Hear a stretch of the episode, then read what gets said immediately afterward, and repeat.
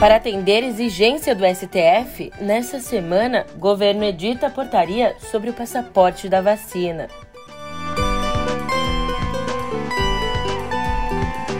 E depois de ataque hacker, Ministério da Saúde afirma que recuperou registros de vacinação.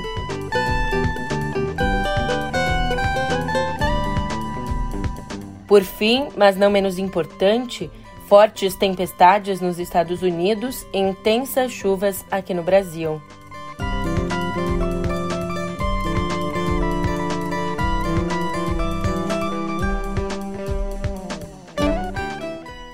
Um ótimo dia, uma ótima tarde, uma ótima noite para você. Eu sou a Julia Keck e vem cá, como é que você tá, hein? Olha, como as coisas mudam, né? Semana passada, nós demos de cara com os ataques do governo ao passaporte da vacina. Agora, começamos a semana com a possibilidade de o governo editar, ainda hoje, uma portaria que torna obrigatória a apresentação do documento. Essa e outras notícias no pé do ouvido.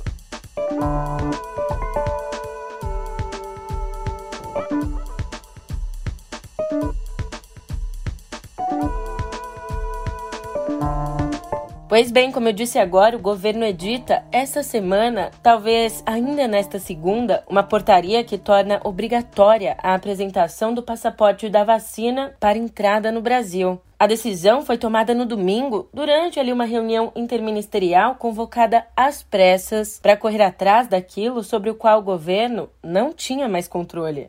No sábado, o ministro Luiz Roberto Barroso, do Supremo Tribunal Federal, baixou uma liminar exigindo o passaporte. Desde então, a medida está em vigor.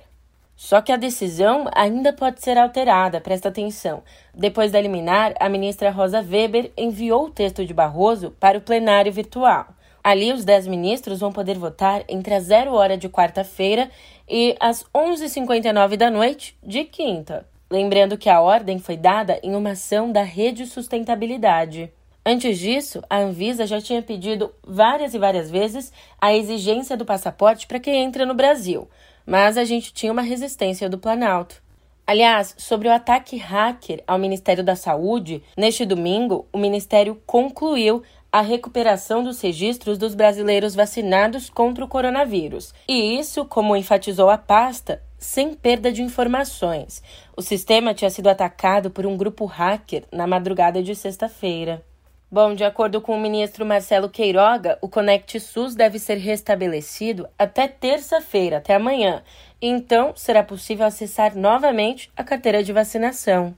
E vem cá, você tá sabendo que o ex-presidente Lula participou de uma grande cerimônia ali na Praça de Maio, em Buenos Aires, para celebrar a data da volta da democracia argentina e o segundo aniversário do governo de Alberto Fernandes? É, pois é. Ali ele foi ovacionado pelo público.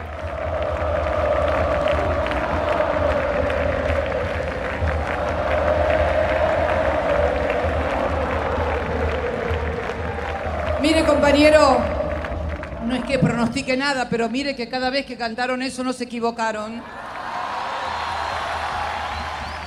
E diante disso, o governo Bolsonaro reagiu de forma intempestiva.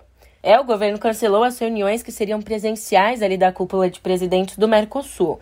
Reuniões essas que aconteceriam em Brasília na próxima semana. Bolsonaro está incomodado com a repercussão das viagens internacionais do principal rival dele nas eleições do ano que vem. Agora a cúpula continua, mas será virtual. E falando em Lula, eu vou te contar que dentro do PT ainda existe resistência à presença do ex-governador paulista Geraldo Alckmin ali como vice na chapa de Lula à presidência.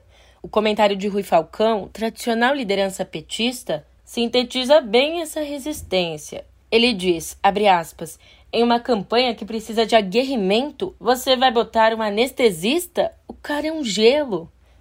E enquanto isso, tanto Merval Pereira, no Globo, quanto Cláudio Dantas, no Antagonista, sugerem que está próximo o anúncio de que a União Brasil vai se aliar ao Podemos, o partido que vai lançar Sérgio Moro à presidência. O ex-juiz gostaria de uma mulher ligada ao mercado como vice, e a ideia é que ela se filiaria à União, A sigla, que reúne DEM e PSL, terá à disposição a maior verba dentre os partidos no pleito de 2022, e isso graças ao tamanho da bancada. Olha, são 320 milhões de reais no fundo eleitoral. E como se não bastasse, mais 138 milhões de fundo partidário. Tem também, entre os filiados, 554 prefeitos, uma estrutura suficiente para dar capilaridade na campanha.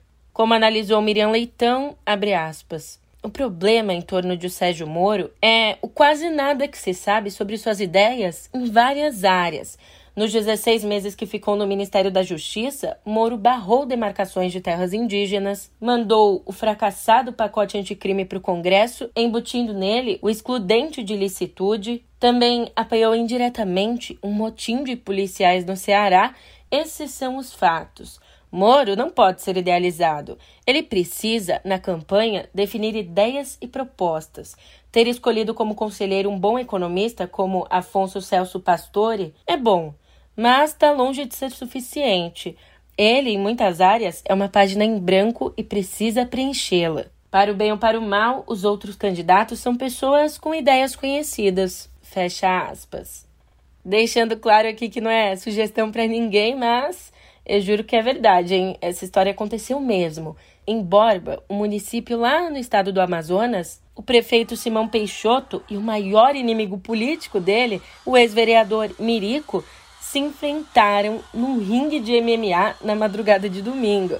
Peixoto chegou a ficar atordoado com uma série de chutes logo no primeiro round, que o levaram ao tatame. Ao fim, venceu por pontos.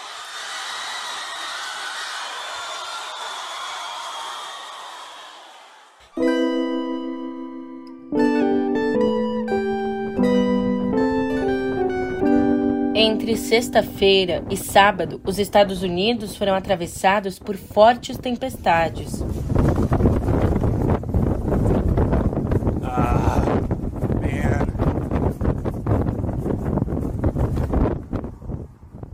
o resultado? 90 pessoas morreram, 80 delas no estado de Kentucky. O governador Andy Beshear definiu o episódio como o maior tornado da história americana e isso se levarmos em conta o momento em que ele chegou à Terra até se levantar novamente.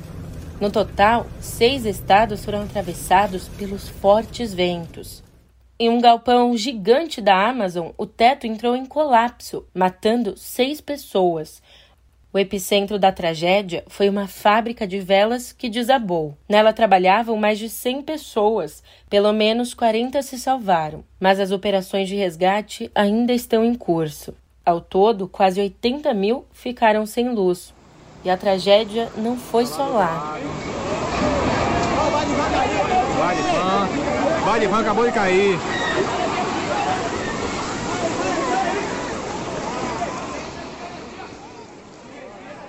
Por aqui, no final de semana, fortes chuvas afetaram 70 mil pessoas no estado da Bahia e deixaram 6 mil desabrigados. A situação é mais grave no sul do estado, e atingiu pesadamente polos turísticos como Porto Seguro e Ilhéus. No domingo, o governador Rui Costa e o presidente Jair Bolsonaro sobrevoaram a região de helicóptero. Vale ressaltar que sobrevoaram em voos separados e não concomitantes, naturalmente. Inclusive, Bolsonaro usou a oportunidade para comparar a tragédia natural com o afastamento social. Antes de passar a palavra ao Jair Marinho, também tivemos uma catástrofe ano passado como, quando muitos governadores, o pessoal da Bahia fechou todo o comércio né, e obrigou o povo a ficar em casa. O povo, em grande parte, informais, condenados a morrer de fome dentro de casa. O governo federal atendeu a todos com auxílio emergencial. Na verdade, chegou a 68 milhões de pessoas, num primeiro momento, gastando quase 50 bilhões de reais é, por mês. O governo é sensível a esse problema, te pede a colaboração de todos para que se supere esse problema. Olha, em Minas Gerais a situação é igualmente grave. De acordo com a Defesa Civil, 1.979 pessoas perderam as casas por conta dos temporais e mais 9 mil ficaram desalojadas. Foram forçadas a deixar as casas por conta das chuvas. É, as projeções feitas em agosto não se concretizaram. O o volume de chuvas aumentou consideravelmente as reservas das principais usinas hidrelétricas do país.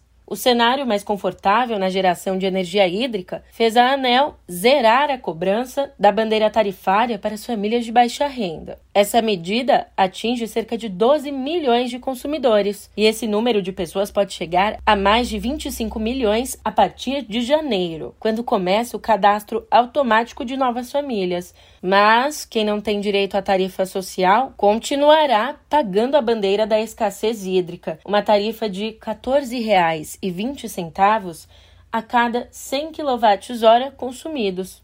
Agora, sobre o coronavírus, o premier britânico Boris Johnson foi à TV alertar para uma onda de novos casos de coronavírus que as autoridades de saúde esperam ver no Reino Unido. Ele afirmou, aspas, temo que estejamos enfrentando uma emergência com a variante Ômicron. I need to speak to you this evening because I'm afraid we're now facing an emergency in our battle with the new variant Omicron. No one should be in any doubt There is a tidal wave of Omicron coming. Bom, diante disso, o governo vai acelerar a distribuição da terceira dose. Lá, todos com mais de 30 anos já podem marcar online para receber a injeção.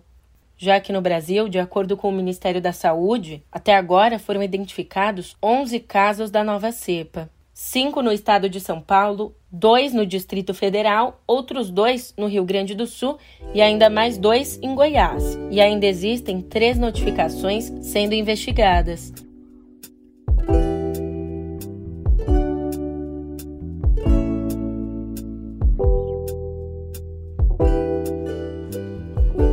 E você aí do outro lado da telinha que me escuta, perdão, mas hoje por aqui a cultura é puro luto, com perdas para todos os lados. A começar aqui no Brasil, com a morte aos 88 anos de Monarco, cantor, compositor, presidente de honra e símbolo da Portela, uma das mais tradicionais escolas de samba do Rio de Janeiro. E o Demar Diniz, é, esse é o nome dele de batismo, viveu samba desde a infância e, aos 17 anos, já integrava a prestigiada ala de compositores da escola, ao lado do ídolo Paulo da Portela. Como tantos daquela geração, era consagrado no carnaval e gravado por intérpretes famosos, mas estreou tardiamente em disco. O primeiro LP dele só saiu em 1976. No total, foram mais seis discos e parcerias com nomes como Paulinho da Viola, Marisa Monte, Zeca Pagodinho e outros. Abre a boca, moçada, agora. Uma enorme paixão me devora. alegria partiu, foi embora. Não sei dizer, sem teu amor, sozinho, com família, dor, numa estrada, uma estrada. Olha, a perda calou fundo. Como disse Paulinho, é um dia de grande tristeza para todos nós, portelenses, e para todos aqueles que amam o samba. É, o jornalista João Máximo conta que Monarco nasceu, cresceu e passou toda a vida no meio do samba. De menino a desfilar no bloco Primavera, a personagem único na história da Portela, a mais vitoriosa das escolas cariocas, foram oito décadas de íntima, constante e apaixonada dedicação ao samba. Agora, outra imensa perda. Entre 1819, quando John Polidori publicou o conto O Vampiro, até 1976, sugadores na literatura e no cinema eram, na maioria das vezes, monstros e vilões. Só que essa situação mudou com o lançamento de A Entrevista com o Vampiro, da americana Anne Rice, que morreu ontem aos 80 anos em consequência de um AVC. Mergulhando fundo no gótico moderno, Anne nos trouxe histórias nas quais os humanos eram irrelevantes diante das paixões e intrigas de seus vampiros sedutores e atemporais. Sucesso instantâneo, o livro foi também uma forma de Anne lidar com o luto. Isso porque a criança vampira Cláudia, interpretada por Kirsten Dunst no filme de Neil Jordan, era uma homenagem à própria filha de Anne, Michelle, que morreu de leucemia aos cinco anos. Ao todo, ela escreveu dez livros de suas crônicas vampirescas, além de outros títulos de terror, livros eróticos, esses às vezes assinados com pseudônimos, e textos de cunho religioso, feitos ali durante uma fase que se reaproximou do catolicismo.